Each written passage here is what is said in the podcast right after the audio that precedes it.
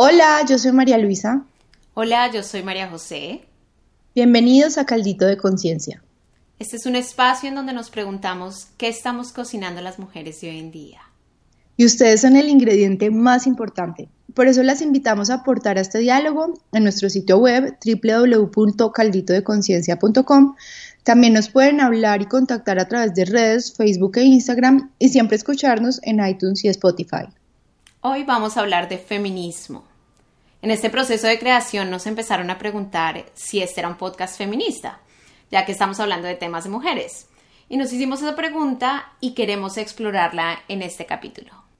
Sí, esta pregunta mueve mucho. Hay quienes se sienten muy identificados con la palabra, todo lo que implica ser feministas y a otras personas causa un poco de apatía, incluso el pensar que es un espacio de mujeres caldito. Un amigo nos dijo, oigan, entonces van a sacar a todos los hombres corriendo. Y la verdad, no queremos sacar a nadie corriendo. queremos al revés que todos cocinemos juntos. Y por eso queremos hacernos esta pregunta bien hecha. De modo que invitamos a Emilia Márquez, una antropóloga de los Andes que se dedica a investigación de géneros que nos va a hablar un poco de feminismo y de todo lo que está pasando hoy en día para nosotros como mujeres y también para los hombres y para todos los géneros. Bienvenida, Emi. Hola, Emi. Hola, ¿cómo van? Bueno, entonces si quieren, igual hacemos un, un recuentico cortico de qué es feminismo para que nos situemos en la discusión. Entonces, bueno, el feminismo en su definición más más, más básica, digamos, es em, un conjunto de, teorías, digamos, que se encaminan hacia la creencia de que los hombres y las mujeres y todos los géneros deben tener igualdad de condiciones, ¿no? Esa es como la definición básica del feminismo. ¿Por qué digo todos los géneros?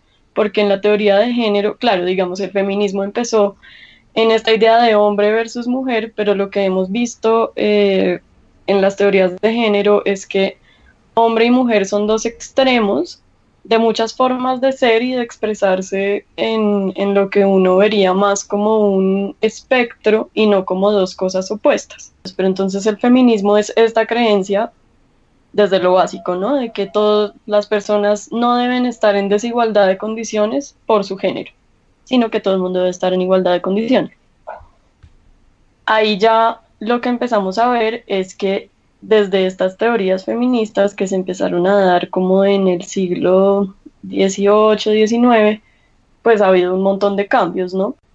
Eh, entonces vemos que hay varias olas del feminismo. Em, las primeras olas del feminismo son estas que empezaron a surgir en eh, Inglaterra cuando se empezó el movimiento de las sufragistas. No sé si han visto, por ejemplo, hay una peli que creo que se llama, de hecho, como sufragio, algo así. Y esta película, pues muestra una cosa histórica que pasó, que es que las mujeres empezaron a exigir el derecho al voto. O sea que se enfoca a nivel político. Exacto las mujeres lo que empiezan a decir es no, o sea, nosotras estamos en la casa, pero queremos ser sujetos políticos, queremos tener voz y queremos salir a la esfera pública y no solamente estar dentro de la privada, ¿no? Que es lo que pasaba ahí. Y ya después viene el siglo XX, que es la segunda ola del feminismo, que son estas feministas eh, tipo Simone de Beauvoir, que es como la que uno oye más, como con un nombre más que suena por ahí, eh, que lo que empiezan a decir ellas em, es el rol de la mujer no es natural.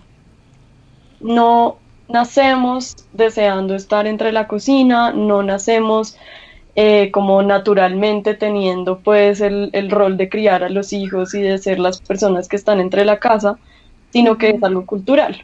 O sea que eso ha sido, lo que dicen es que ha sido creado.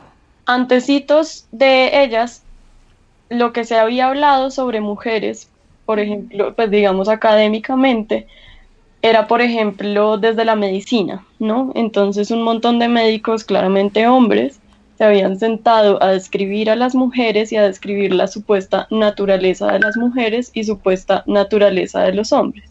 Claro.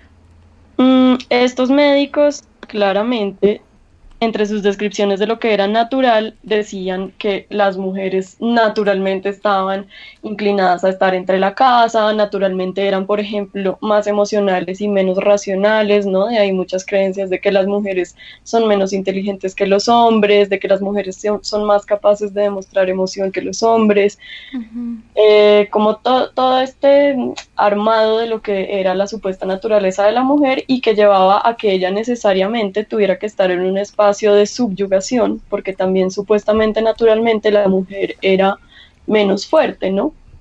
Entonces, eso digamos que eh, justificaba que los hombres tuvieran más poder en la sociedad que la mujer. ¿Con qué objetivo crees tú que hacían ellos eso? Yo creo que no es tanto, digamos, yo, yo creo que las personas, claro, hay muchos objetivos de, de poder detrás de muchas cosas, pero creo que es más como un entramado cultural que te lleva a pensar ciertas cosas, porque simplemente te criaste dentro de ese pensamiento, ¿sí? No es necesariamente que estos fueran unos médicos malvados que querían dominar a las mujeres y no sé qué, sino que simplemente ellos mismos también estaban dentro de criados y, y como moviéndose dentro de un campo cultural en el que eso se aceptaba, ¿no? Y entonces acá es donde muchas mujeres, digamos, uno tiene que entender esto en un contexto cultural en donde era completamente terrible que una mujer se pusiera un pantalón, ¿no? Es que es, también muy fuerte y por eso, digamos, yo, yo en este momento pues no me considero para nada una mujer bigotuda, de hecho amo las faldas, amo arreglarme lo que sea, pero en ese momento yo sí creo que tiene un gran valor como, como también de rebelarse contra este sistema que estaba siendo muy opresivo con las mujeres en el que pues era terrible que te pusieras un pantalón, era terrible que tuvieras 25 años y no tuvieras casado, era terrible una mujer que expresara em, deseos de, por ejemplo, estudiar, ¿no? Y entonces todas estas mujeres lo que hacen es decir, no me importa, yo no soy un objeto solamente de deseo, que es también como esta lucha de soy mucho más que un objeto de deseo y soy mucho más que una cosa para los hombres, ¿no? Soy un ser humano en mí misma y tengo deseos en mí misma que no solamente son de ser el objeto de deseo de alguien. Emi, aquí me causa mucha intriga saber qué pasó después de esta ola.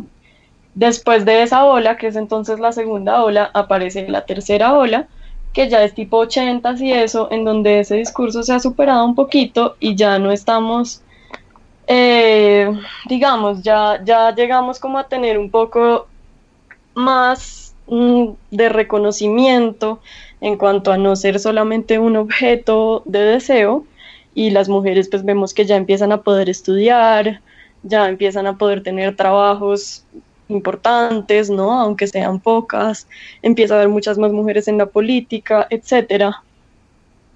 Y esta ola, digamos, del feminismo que viene hasta ahorita, empieza a decir, mire, está muy bien que usted que las mujeres, digamos, ya podamos ocupar los espacios de los hombres, pero no perdamos y, no tengamos una actitud que igual también es machista, que es em, un poco desdeñar todo lo que es femenino, ¿no? Hmm. Entonces, claro, yo digo, no, yo soy súper feminista, yo soy capaz de ponerme pantalones, soy capaz de hacer todo lo que hacen los hombres, chan, pero ¿qué pasa con las cosas que son femeninas, que también son súper importantes y que también, o pues digamos femeninas entre comillas, ¿no? Que se han denominado eh, femeninas desde la cultura, eh, que también tienen mucho valor, ¿no? Eh, ¿Qué pasa con el cuidado? ¿Qué pasa con toda la inteligencia emocional que hoy en día está como tan de moda? ¿Qué pasa con um, un montón de cosas y ahí digamos que las mujeres del feminismo empiezan a reivindicar otra vez em, todas las cosas femeninas y el discurso se vuelve un poco más amplio, que a mí me parece un discurso muy bonito, que dice, mire, realmente lo que defiende el feminismo es que usted pueda hacer como se le dé la gana. O sea, que usted como mujer o como hombre no esté restringida a, hacer ciertas cosas solamente porque cuando nació se le asignó un género. Emi, y este nuevo, este nuevo lugar o posición que se está dando, eh, ¿cómo lo llamaríamos? Porque yo debo confesar que algo que a mí me genera incomodidad y dualidad interna de la palabra feminismo y del concepto es que genera eso que tú dijiste como extremo, como una polarización muy hombre o mujer cuando hay todos unos matices y hay todos en última eso, seres humanos siendo lo que quieran ser. Eso está teniendo hoy en día un nombre todavía debemos seguir hablando de feminismo porque es que esto lo estás hablando tú y unos grupos demasiado pequeños cuando de verdad el colectivo está todavía polarizado. ¿Cómo lo, lo integrarías como al, hoy, al discurso actual? Claro, pues yo digamos, y ahí también algo como que se me saltó de esta nueva ola, es que empieza a reconocer más que solo hombres y mujeres, ¿no? Empieza a reconocer toda una gama de cosas que tienen que ver con el género. ¿Qué pasa con, digamos, este discurso que, habla mucho de por qué no le dicen igualismo, por qué no le dicen humanismo? Yo no sé si feminismo, digamos, feminismo es una palabra que tiene una importancia histórica muy grande, ¿no? Y que no se debe confundir con, con algo que simplemente es la contrapartida del machismo. Eh, y, pues digamos como que en ese sentido histórico creo que es bonito reconocerse como tal. Y por otro lado, yo rechazo mucho llamarlo igualismo o llamarlo humanismo o algo así, porque es una creencia sobre el género, ¿sí? O sea, obviamente enmarcada en creencias sobre que todos los seres humanos deben ser iguales, eh, sobre que además no es, por ejemplo, lo mismo ser una mujer blanca que una mujer negra, no es lo mismo ser una mujer rica que ser una mujer pobre, ¿no? Em, entonces sí, sí, obviamente está enmarcado en entender que hay muchas más diferencias, que hay muchas más razones de discriminación, que hay muchos otros juegos de poder andando. Pero sí es una cosa que se centra sobre el género. Y en ese sentido, yo creo que es importante recalcar que estamos hablando de género, que estamos hablando de diferencias de poder y de diferencias de, posibilidades de existir en el mundo que se dan por unas eh, relaciones marcadas por el género, ¿no? Ahí es en donde está que muchas personas nos sigamos llamando feministas y sigamos recalcando la palabra feminista. Claro. Sí veo de todas formas que la palabra feminista, como lo dijiste, tiene como una, una relevancia importante en términos de que realza a un grupo que por muchos años fue o ha sido, sigue siendo em, desvalorado. Claro, ahí es donde yo le veo el sentido y por otro lado, a mí me parece muy interesante una parte, ¿no? O sea, si uno ya hace un análisis, digamos, de poderes y de hegemonías en mm. la sociedad, siempre que hay un grupo tratando de cambiar el orden de las cosas que se ha establecido o el orden que tiene más fuerza, es decir, el orden hegemónico, eh, lo, que, lo que suele suceder es que se encuentran un montón de formas de atacar a este grupo, ¿no? Claro. Entonces, a mí me parece muy interesante porque, y, es muy como desde el miedo al cambio de las sociedades, que muchas veces nos da mucho miedo el cambio, porque te da tanto rechazo una palabra que realza a las mujeres eh, como grupo, porque claro, feminismo, pues sería las mujeres o lo femenino, que es realmente lo, lo culturalmente concebido como femenino, es lo que realmente se ha desvalorado eh, socialmente por muchos años. ¿Qué pasa de mí cuando dicen hoy en día, bueno, pero ya tienen votos, pero miren, las mujeres ya tienen trabajo, em, no sé, las mujeres ya hacen lo que quieren? ¿Cuál es el objetivo colectivo, digamos, de hoy en día? O sea, ¿qué sigue pasando de forma como más no invisible, pero sí más difícil de percibir, que siguen teniendo la necesidad de cambio. ¿Cuáles son esos aspectos? Porque vemos que hemos ganado muchas cosas en papel, ¿no? En, lo legal y, de, y pues claro que el papel se termina traduciendo a la, a la vida, pues a lo que pasa en la vida. Em, pero cuando uno va a mirar, eh, las mujeres siguen siendo asesinadas en grandes números en sus casas. Las mujeres siguen siendo violadas en cantidades alarmantes. Eh, y tampoco tenemos todos los derechos, pero sobre todo yo lo que veo, y es lo que, lo que em, decías tú como súper acertadamente, es que hay cosas más invisibles porque son realmente cambios culturales que no se han dado, que siguen pasando. Entonces el día a día de, de las personas, pues de las mujeres, sigue siendo un día a día de salgo a la calle y me acosan, eh, llego a mi casa y de pronto tengo un novio que no me trata tan bien eh, y yo no puedo denunciarlo porque realmente vemos que los denuncios no son muy efectivos en estos casos y, y tampoco llevan a la verdadera seguridad de la víctima Vemos que, por ejemplo, los profesores acosan a las alumnas en las universidades y ellas, aunque los graben con el celular, nadie les cree que las acusaron, sino que les echan la culpa de que lo que pasa es que ellas son unas provocadoras, que querían una nota, ¿no? Entonces, realmente hay muchas cosas pasando. Yo creo que los cambios en las legislaciones son importantes. Eh, por ejemplo, es muy importante que la Nacional haya sacado un protocolo contra el acoso dentro del campus. Eh, pero también es importante un cambio cultural.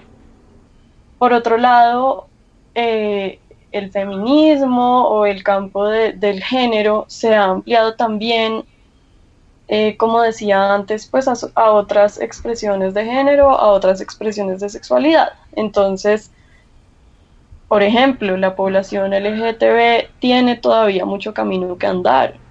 Eh, tiene muchos derechos. Em, yo, por ejemplo, como mujer lesbiana, pues encuentro muy difícil salir cogida de la, de la mano de mi pareja por la calle porque sé que me voy a encontrar con un montón de insultos y de piropos, y pues ni siquiera piropos, sino de acoso realmente callejero que no deseo.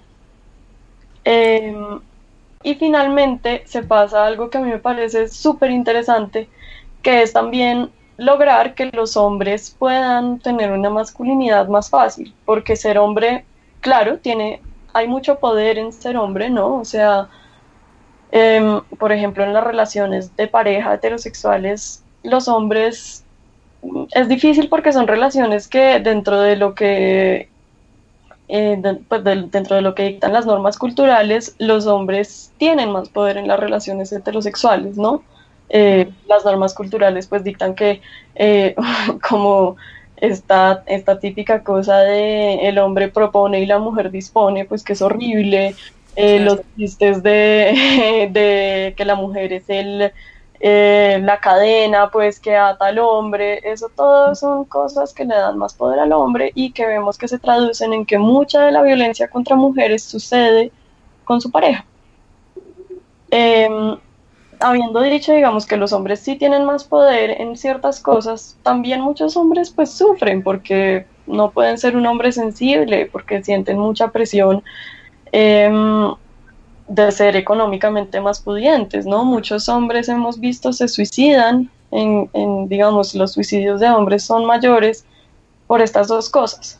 Muchos hombres se suicidan por estrés económico, muchos hombres se suicidan por no tener canales apropiados para expresar sus emociones y pues eso también es muy preocupante. Entonces digamos que esa parte de la masculinidad es una parte muy nueva de los intereses del feminismo o de la igualdad de género que a mí me parece muy chévere y, como que vale mucho la pena explorarla.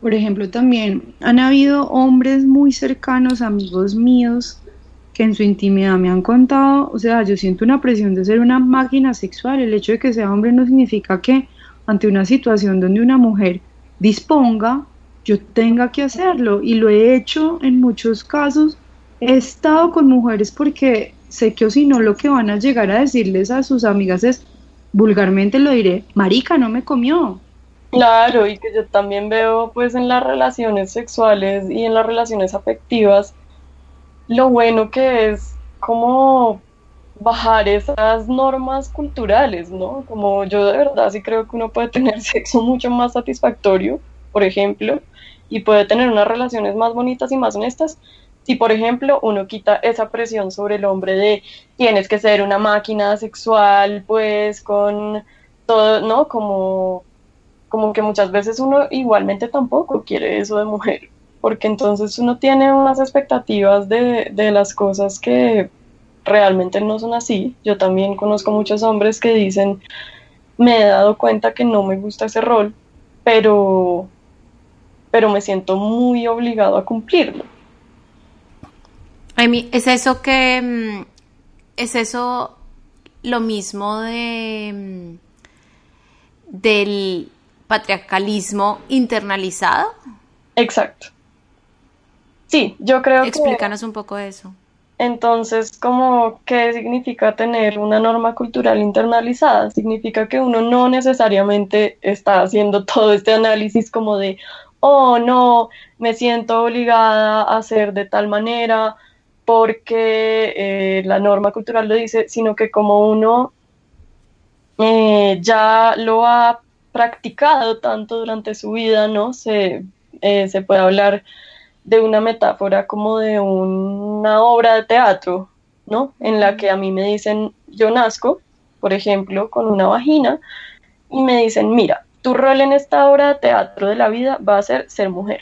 Y las mujeres tienen A, B, C, D, E, F, eh, cosas que tienen que ser, ¿no? Lo mismo pasa cuando uno nace con un pene, le dicen, tu rol en la vida es ser hombre y tienes que ser todas estas cosas uno lo que termina haciendo es pues jugar ese rol, ¿no? Dentro de, dentro de esa obra, obra de teatro, uno lo que hace es cumplir con su rol y aprendérselo muy bien. Entonces, uno practica y practica y practica tanto ese rol que internaliza todas esas normas y ya le parecen otra vez naturales. Entonces, eh, cuando uno llega, por ejemplo, a una relación afectiva o a una relación sexual en la que todo esto está tan internalizado, es, es difícil porque no solamente sientes una presión social, sino que sientes una presión dentro de ti mismo en la que si no cumples con este rol que te dieron, te vas a sentir como un fracaso. Entonces vas a sentir, por ejemplo, que eres un hombre fracasado, porque eh, no pudiste satisfacer a una mujer sexualmente. Eso es, digamos, cuando, cuando se habla como de las cosas internalizadas, te afecta mucho como, como emocionalmente no poder cumplir con este rol y con estas expectativas. Claro, o sea que pasa casi que a un nivel inconsciente todo esto. Exacto, exactamente, termina pasando a un nivel inconsciente eh, y es ahí donde yo creo que también encontramos un reto gigante de cómo desarmar eh, toda esta construcción inconsciente que uno eh, se termina haciendo. No sé si, por ejemplo, se vieron este documental de Netflix, no, perdón, no es un documental, es esta comedia que se llama Nanette, una comediante que se llama Hannah Gatsby, que es creo que australiana o neozelandesa, no me acuerdo muy bien, y ella australiana. habla de cómo esta homofobia internalizada que ella tiene realmente le ha llevado a unos problemas de depresión y ansiedad terribles, porque no se puede aceptar a ella misma como mujer lesbiana. Entonces sí, pues es, es digamos que yo creo que ese es un reto súper grande y yo creo que muchas formas de, de enfrentar este reto están en lados que precisamente por ser tan subconsciente, eh, eh, digamos que la forma de enfrentarlo es también lados menos racionales, ¿no? Obviamente la racionalidad le ayuda a uno, pero a mí me parece muy interesante cómo, por ejemplo, desde el arte, desde expresiones más culturales, desde la música, por ejemplo, eh, claramente pues desde la psicología también, se pueden enfrentar estos retos. Emi, a mí me parece que entraste en un lugar que a mí me llama muchísimo la atención y es que más allá de, de los conceptos, de lo que se habla, incluso es como todo esto afecta y tiene serias influencias en nosotros, en lo invisible y, en el aspecto psicológico. Y en el, toda tu conversación han salido como varios eh, lugares desde donde podríamos observar esto y traerlo al contexto actual. O sea, mencionaste ahorita como en, un, en un momento Amparo Grisales, hablaste de acoso, machismo, pues no sé si lo dijiste en estas palabras, pero todo el, el, machismo callejero, que es todo este acoso, y como todo esto, hablamos ya de los hombres, lo que se exige de ellos, lo que se considera fracaso, pero esto me parece súper importante en este espacio llevarlo también al contexto de la mujer, como eso también eh, ha, ha, influenciado en nosotros en lo que en la concepción uno de nosotros, de nuestro cuerpo, de nuestra belleza, nuestra relación con nosotras mismas y nuestra relación con los demás.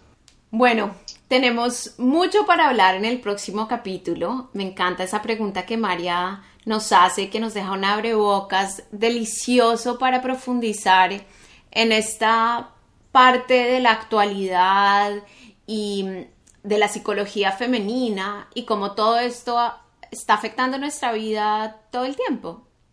Sí, yo creo que ahí vamos respondiendo la pregunta de si somos o no feministas, pero sobre todo le estamos dando espacio en ese próximo episodio a lo que nos interesa, comprendernos como mujer y, y saber qué es lo que queremos cocinar hoy en día. De modo que vamos al otro capítulo. Recuerden seguir súper conectadas en las redes, en nuestro sitio web www.calditodeconciencia.com y escucharnos en iTunes y Spotify. Nos vemos en el próximo capítulo. Un abrazo. Abrazos.